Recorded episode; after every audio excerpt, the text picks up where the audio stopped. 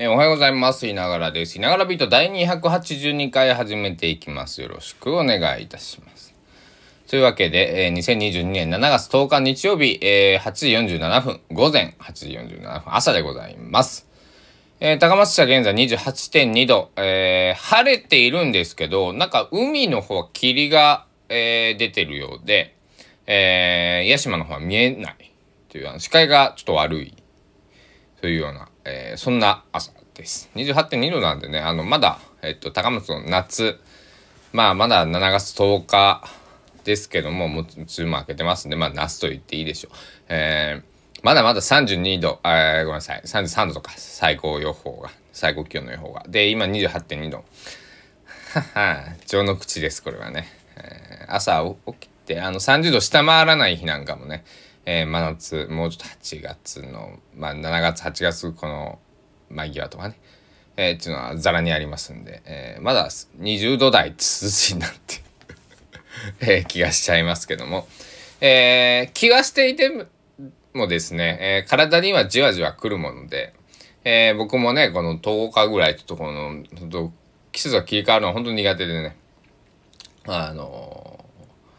体調崩してたというか、まあ、あの、本調子じゃなかったように皆さんも、えーこれから、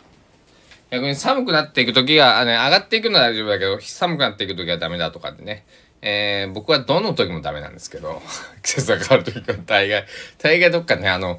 なんだろう、あの、メンタル的に精神的にというよりはね、この体のね、この、このね、首肩に来るんで、そっから僕めまいが起こっちゃうんですね。えー、なのでね、あの、めまいが起こったらもう何もできないんでね、あの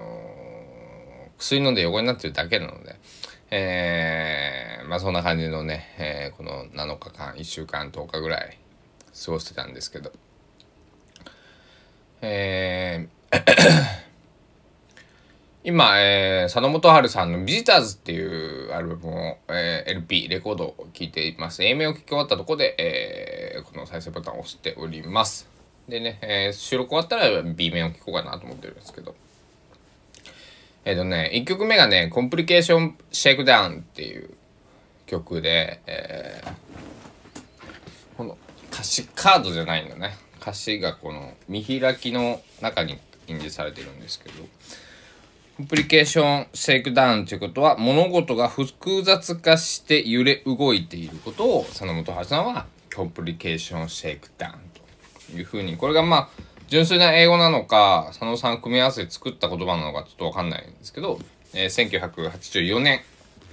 えー今から38年前の、えーこれが発売が5月21だったかな確か、えー佐野さんのホームページには僕はすぐ行けるようにしてありますのでこれで音楽音楽えっ、と佐野さん。ビザ84年5月21、うん、なので、えっ、と、40年と2ヶ月前ぐらいにね、えー出た、ああ、ごめんなさい、38年だね。38年と2ヶ月ぐらい前に出た、えー LP、えーまあ音源なわけですね。で、僕はこれを100円ぐらいで買っていてね、えー聞いてるんですけど。えーよいしょ。あの中のジャケットシミはあるんですけどそれ以外は全然良好で、はい、あのこんないいものをね、100円で、えーなんだろうまあいただきましたというところでございます。えー、であとはそうだな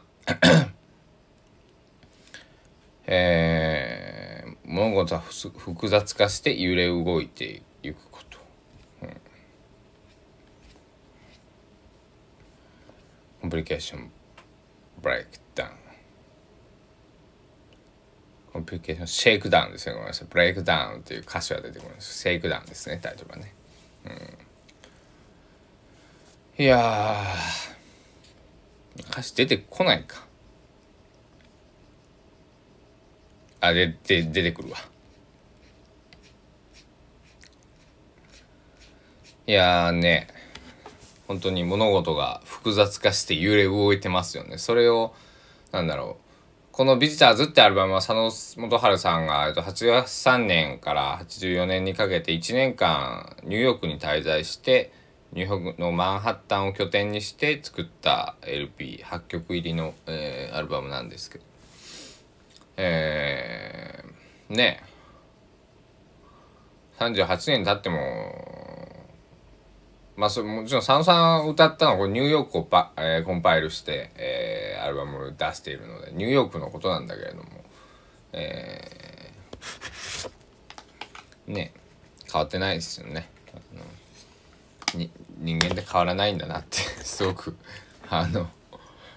えー、思いますね、うん、皆さんもそういうふうに今感じていることだろうと思いますけど。あとあれですよね。あのえ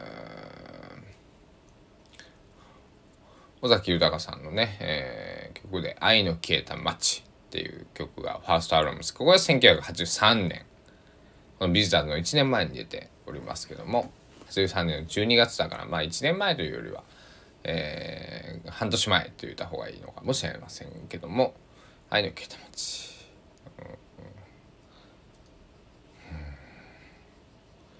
これについてはね「愛の毛玉ち」っていうすごくタイトルがプロデューサーである須藤明さん嫌だったね。だからそのちょちょ著書にも書いてらっしゃいましたけど須藤さんのね、えー、それは尾崎愛が消えたんじゃなくて君が愛が消えたように見えるだけなんだよっていうふうに諭したっていうふうに言ってましたけど。うんしょうがないよね見えちゃってるんだから。そういうふうに感じちゃってるんだから、それを素直に歌った尾崎豊を僕は尾崎豊さんを表したいというかなんか素晴らしいなって思います。なんかあのいろんな表現の仕方があってまあ佐野さんはポップスの要素を結構ねロックンロール音楽にこう混ぜていってる。っていうところであまりこうネガティブな表現って使わないんですけどまあ尾崎豊とかっていうのは結構ネガティブな表現もたくさんありますね。うん、あので僕が今まで作ってきた音楽というか言葉っちゅうのもネガティブな、えー、結構ものが多くて。自分でも暗いなと思ってね。あの4年間ぐらいね、えっと、そういう作品を作ることしてなくて、えー、今まで作った曲をね、えー、見ていくとなんか歌える曲がそんなまともにないっていうね、うん、暗くて、えー、29歳の僕にはちょっとこれは十十何歳の俺よと。これ歌えねえぜみたいなね。なんかだからあのなんだろう。幸い僕はまだレコーディングアーティストではございませんので、なんだろう。まあ、それでもね、YouTube に上がってたりするんで、その、えー、歌え、歌えないなとか思ってた曲がね、うん、僕が上げているんじゃなくて、えー、当時歌ってたのを上げてもらってたんですけど。うん。あと演奏がものすごく下手だね当時ね。あの歌は 大して変わってないかもしれないけど演奏がものすごく下手下手やなと思ってね。あのめっちゃリズム走り寄るしもうゆゆらゆらやしもうひどいなと思ってね。けどギターめちゃくちゃ言おうとしてるっていう。あのうん。ギターは腕も大事ですけどギター自体が結構大事で大事だと僕は思っていて。ギターとそのピックアップっていうねそのライブをする時にこうまあマイクですよねいわゆるね。大事だと思っていて。それはある程度してればある程度の音には聞こえるんであいい音してるなっていうふうに、えー、なると思ってますだからあとそっからは弾き手のねもちろんそのえー、今日ギター始めましたっていう人が弾くのと、えー、10年ギターやってますっていう人が弾くのとでは、まあ、全くもちろん違うわけですけども。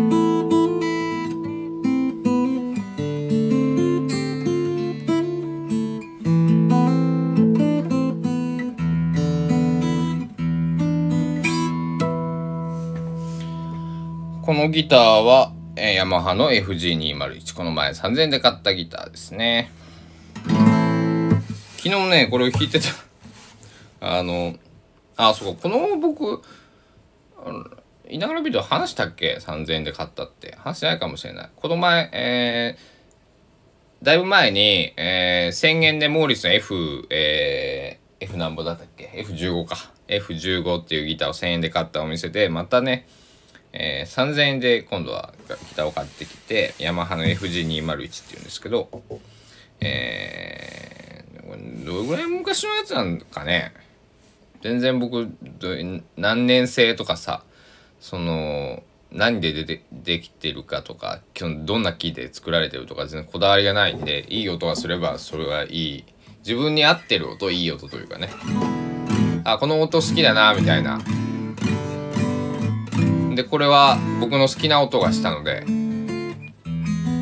で楽器屋さんで貼られてる弦ってお店にもよりますけど、まあ様々で、えっと、僕の使っている弦は結構高い弦を貼っているので、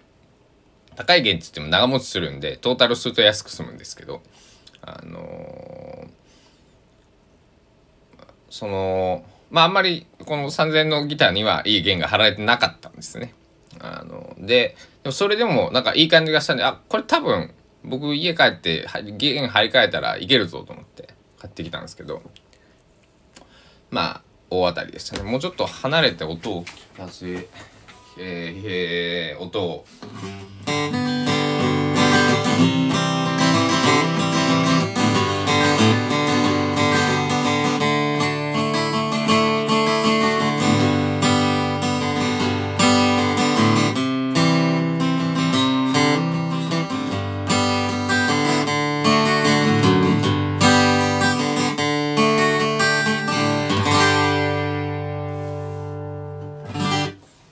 ですね。で僕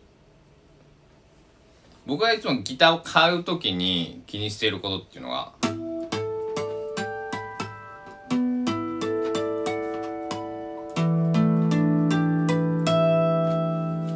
こういう音よいしょ。近づきますね。よいしょ。ハーモニクスっていうんですけどこれこれがどんだけこう綺麗になっていくまあ僕の好みに合ったなり方をしてくれるかっていうのでギターを、えー、買っています。で、なぜかというと、まあ僕の勝手な考えなんですけど、ハーモニクスってこう、変な、なんだろう。あんまりちゃんとしてないギターだと綺麗にならないんですよ。あ、なんか、ピローンってなっちゃった。すいません。えっと、よいしょ。そう。だからあのハーモニクスが綺麗になるイコール普通にこう弾いてもね。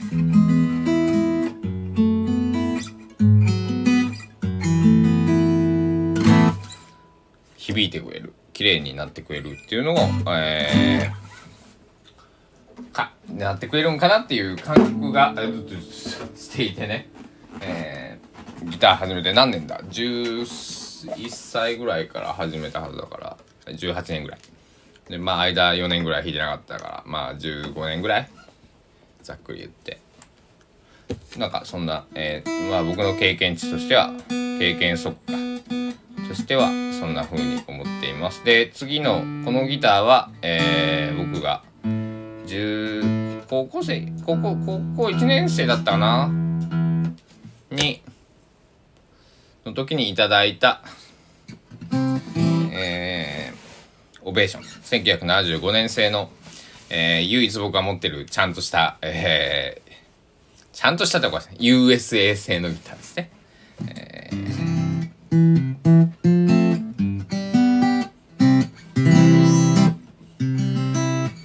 ネックは細いんですよね、めちゃくちゃね。だからちょっと僕は手がでかい僕にはちょっと、ちょっと弾きづらいんですけど、でも、なんだろう。車とかと一緒で、うん、車とか服とかと一緒で、その、適材適所あるんでね、この、このギターすごくなんか、なんだろう。優しい音がして、音の分離も良くて、えー、すごい好きですね。このさっきのヤマハのギターは何がダメかというと、表のこの、こう、ギターのね、右腕が、右利きの人は右腕が当たるとこがね、全体のこの塗装がね普通だったらこうかかってますけども塗装全部剥がれてるんですよ。剥がれてる剥がしてるんですねこれはね。なのでこれ木の音がわかるかな？します。で他のとこ触るとちゃんと塗ってあるとこだとこういう別にほら。こっち塗ってる。塗ってない。全然ザラザラ。だからななんていうかな。マットな感じなんですけどこれのおかげであのガーってギター弾いてるとこの爪でガリッとやっちゃったりとか ピックがガシッて入っちゃったりとかするんでこれどうしようかなと思ってね。あとこれ水こぼしちゃったりしてもまずいんですよね。とかライブで使うんだったらこう腕って絶対汗かいてきますから汗が染みたりするとちょっとまずいんでうん。でもこれをリフィニッシュって塗装し直すことをするとまあ大体3万円ぐらいは多分かかるだろうから。うんどうしようかなと思っているところです。もう家専用のギターにしちゃおうかななんてね思ってるんですけどこれ僕すごく気に入った音がするんでライブで使いたいのでうん。どうしようかなと思ってますね、うん、3万もね、えー、3万円も、えー結局ライブ使えるように、まああのなんだろう、持ち合わせのピックアップがあるんで、別にそれをつけちゃえば、まあ、今、まあ別にライブで使うの使えます。いろいろちょっと調整したんで、えー、大丈夫なレベルまでは持ってきたんですけど、えー、だけれども、えー、なんだろう、もうちょっと状態を上げてあげないと、えーちょっと怖いね。使えるけど壊しちゃいそうだから、えっと、トップの板には、これ、エゾ松っていう、まあ、北海道で取れる松ですね。えー、今も取れるんだろうけど、まあ、生えてるんだろうけど、なかなか流通しない、流通しても高いっていうものが使われてます。だから多分、そう、要するに4、50年前のギターかな。70年代から80年代ぐらいのギターなのかなと思うんですけど、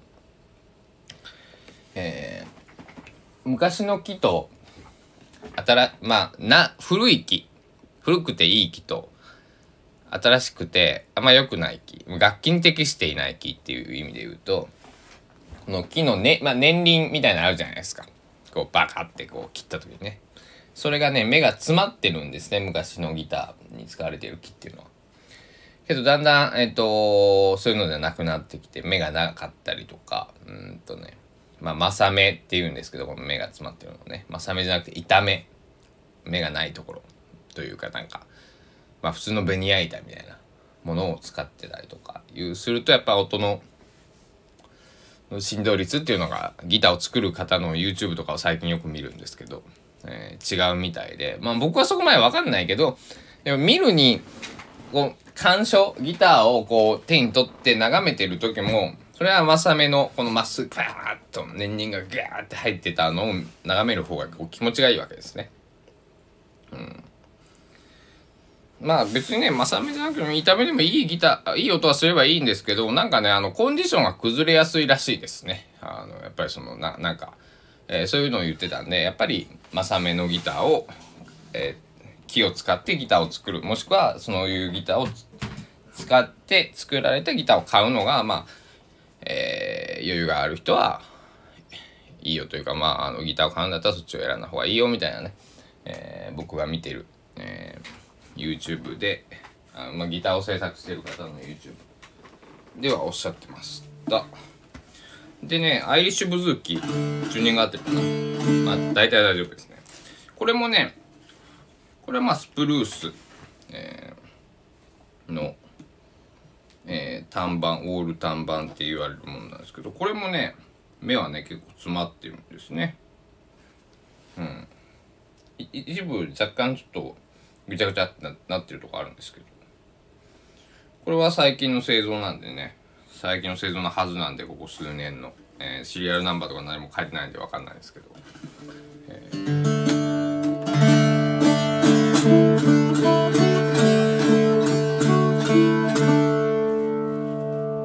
すごいいい音しますよねこれね本当にね、えー、これも大事にしなくちゃいけない一本だなと思っております。まあえー、ちょっと今機材の整理をしていて、えー、2台ぐらいギターを売ろうと思っております。まあちょっとギター増えたんでね、置く場所もないし、えー、マックスの本数はちょっとね決めとかないとね。よいしょ。で機材もちょっと入れ替えたい、えー、ギター以外のね足元エフェクターと呼ばれる足で、えー、踏んだら音が変わるやつですね。あれもねちょっとね、えー、入れ替えようと思っていていろいろ、えー、もうすでにね、えー、売っちゃった分もあるんですけど、えー、まあアンプもねどうしようかなと思ってね。うん。ちょっと悩んでるところでございます。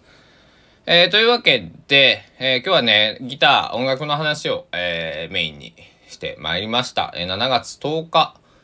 あれ？あと10日後にはパンツオーダーしてそのアルバムが発表になるではないかと、えー、お気づきの皆さん、そうです。それについてはまた改めて話したいと思いますので、えー、ご期待をいただければと思います。というわけで、えー、今日のいながらビート第282回目でしたね。はい。